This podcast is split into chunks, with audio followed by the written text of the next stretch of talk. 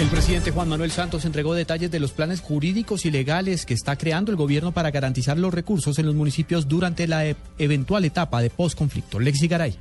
Según el presidente Juan Manuel Santos, el gobierno buscará reformar la ley de convivencia y seguridad para incluir en ella un artículo que permita fortalecer los fondos territoriales de seguridad y convivencia ciudadana. Esto con miras a garantizar que esos dineros se destinen a la atención de las problemáticas que surgirán en cada región tras la firma de un eventual acuerdo de paz. Lo que hemos propuesto es que esos recursos del FONSET se sujeten a los planes integrales de seguridad y convivencia ciudadana, de manera que respondan a las realidades locales y que sirvan para afrontar los problemas que puedan presentarse en el posconflicto. El mandatario aseguró que esa medida irá acompañada por una serie de instrumentos jurídicos en busca de fortalecer los planes para el posconflicto que desde ya está diseñando el gobierno. Lexi Garay Álvarez, Blue Radio.